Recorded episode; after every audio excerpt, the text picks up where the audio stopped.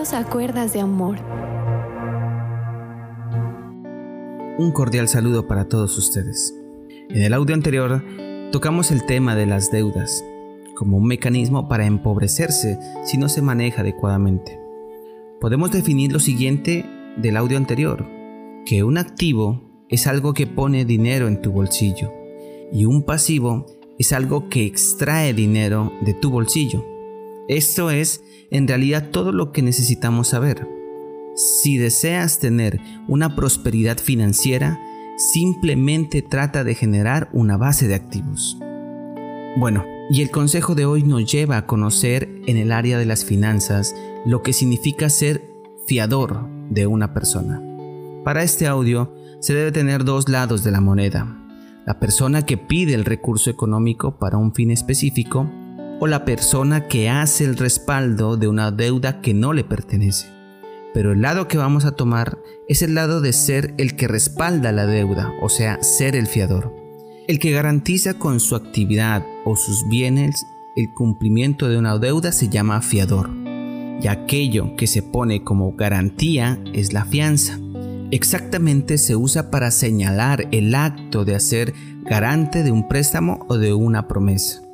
En el libro de los Proverbios existen varios versículos muy contundentes a la vez sobre la advertencia en contra de salir por fiador o garante de otras personas. Veamos lo que dice la palabra del Señor. Vámonos al libro de Proverbios en el capítulo 6 versículo del 1 al 3 dice, Hijo mío, si salieres fiador por tu amigo, si has empeñado tu palabra a un extraño, te has enlazado con las palabras de tu boca y has quedado preso en los dichos de tus labios. Haz esto ahora, hijo mío, y líbrate, ya que has caído en la mano de tu prójimo. Ve, humíllate y asegúrate de tu amigo. En esta parte de la Biblia deja una pequeña luz para servir de fiador de una persona. Y es que una persona que por temas de flujo de caja no tiene disponible un recurso económico y tú tienes la oportunidad de extenderle la mano a esta persona, a este amigo, lo puedes hacer, como enuncia en el final de esa parte de la Biblia. Asegúrate de tu amigo.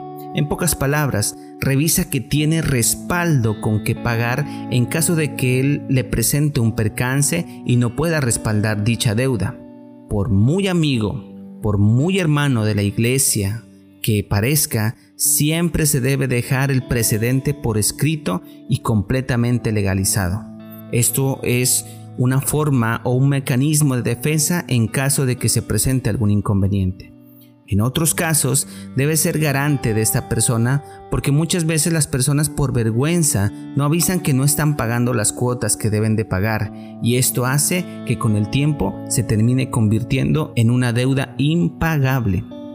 Proverbios capítulo 6, 1 que acabamos de leer, dice, Hijo mío, si has salido fiador por la deuda de un amigo o aceptado garantía la deuda de un extraño, no importa a quién garantizo, Puede ser un amigo de muchos años, puede ser un familiar muy confiable, puede ser una persona muy recomendada o muy reconocida.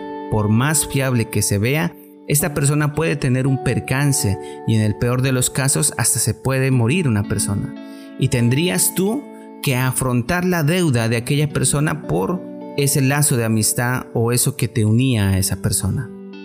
En Proverbios capítulo 22 versículo 26 al 27 nos dice, No te comprometas a garantizar la deuda de otro ni seas fiador de nadie. Si no puedes pagar, te quitarán hasta la cama en la que duermes. Y lo anterior tiene mucho sentido si tú eh, analices este versículo, porque el que sirve de garante o fiador se debe interpretar el préstamo de la siguiente manera. Yo, me comprometo a pagar lo que otro va a disfrutar en caso de que esa persona no pague. O sea que cuando usted firma como garante o fiador, está diciéndole a la otra persona o a la contraparte, si él no paga, no se preocupe, cóbreme a mí que yo respondo si él no paga. En Proverbios 11:15 dice, si te comprometes a pagar la deuda de un desconocido, te metes en grandes problemas, evita ese compromiso y vivirás tranquilo. Este versículo se va a la parte emocional, porque aquel que se presta para ser fiador no tendrá tranquilidad emocional nunca, porque si la persona que adquirió la deuda no paga, el acreedor busca al que se comprometió por el otro. Tengo un caso y en cierto momento una amiga se involucró con una pareja que estaba endeudada y como él no podía sacar crédito y la puso a ella como garante a la deuda de la compra de un montón de electrodomésticos porque según ellos era una nueva pareja, una nueva vida, un nuevo estilo, entonces compraron un montón de electrodomésticos. Con el tiempo, hablamos de unos dos años aproximadamente, la relación se tornó compleja y se separaron. El hombre presupuestó una cosa y la realidad fue otra. Entonces quedó mal financieramente la persona quedó involucrada en semejante deuda, dañando su data crédito y su vida financiera. Y así podemos multiplicar muchos casos que podemos tener alrededor de los que nos escuchan. Proverbios capítulo 20 versículo 16 dice, Si te comprometes a pagar las deudas de un desconocido, te pedirán dar algo en garantía y perderás hasta el abrigo. Todo el que salga fiador le corresponde desembolsar para pagar la deuda, en el caso de que un deudor principal no pueda pagar o éste se desaparezca. Otra amiga, muy actual este caso, tuvo un inconveniente por no estar apoyando o por lo menos no estar enterada de todos los movimientos o los negocios de su esposo. Ella no sabía qué tantos movimientos financieros hacía eh, su esposo y este hizo hacer varias actividades para ellos que involucraban varios millones de pesos. Lastimosamente, el esposo contrajo COVID, duró varios días enfermo, estuvo en una UCI y a los cinco días murió. Resultó que el hombre había contraído varias deudas y se había prestado como fiador para varios negocios, para conservar el actual estilo de vida que ellos llevaban y los pocos activos que él tenía.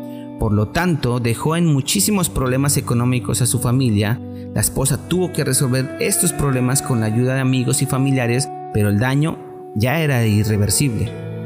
En Proverbios 17:18 dice, es una insensatez dar garantía por la deuda de otro o ser fiador de un amigo. Las escrituras aconsejan extrema cautela en lo que respecta a salir de fiador. Estos principios bíblicos preservan tu vida y la de tu familia. Si en algún caso tienes que negarte a salir de fiador o garante, y a alguien se ofende, no te olvides que debes agradar a Dios obedeciendo a su palabra y no a los hombres. Hombre y mujer que me escuchan, debemos de cuidar lo poco que tenemos y no confiarnos en las actividades de otras personas. Dios en su palabra coloca en la balanza este tipo de acciones y la tendencia es que no las hagamos. No nos expongamos a ser fiadores sin saber qué nos puede suceder o qué le puede suceder a la otra persona. Y esto nos lleva a tener una vida en confianza en nuestras propias actividades y no en las de otros. Pero existe algo especial en las escrituras que dice en Hebreos capítulo 7 versículo 22. Por tanto, Jesús es hecho fiador de un mejor pacto. Y es que Jesús se pone en garantía, Él se vuelve garante asegurando a todo aquel que en Él cree, el que tendrá un nuevo pacto, o sea, una nueva vida en Él. Jesús mismo nos dice que dio su vida entera por nosotros, diciéndonos que Él es el camino, la verdad y la vida, y que nunca podríamos llegar al Padre sin Él. Así que vamos adelante con Jesús, sigamos estos apartes que nos enseña la palabra de Dios y estaremos en la completa bendición. Mañana seguiremos con estos tips que nos permiten levantar nuestra vida financiera para demostrar a nuestro entorno que también los hijos de Dios pueden ser punta de lanza en el área de las finanzas. Que el Señor te bendiga y que el Señor te guarde. Si este mensaje te fue de edificación, comparte. Que Dios te bendiga.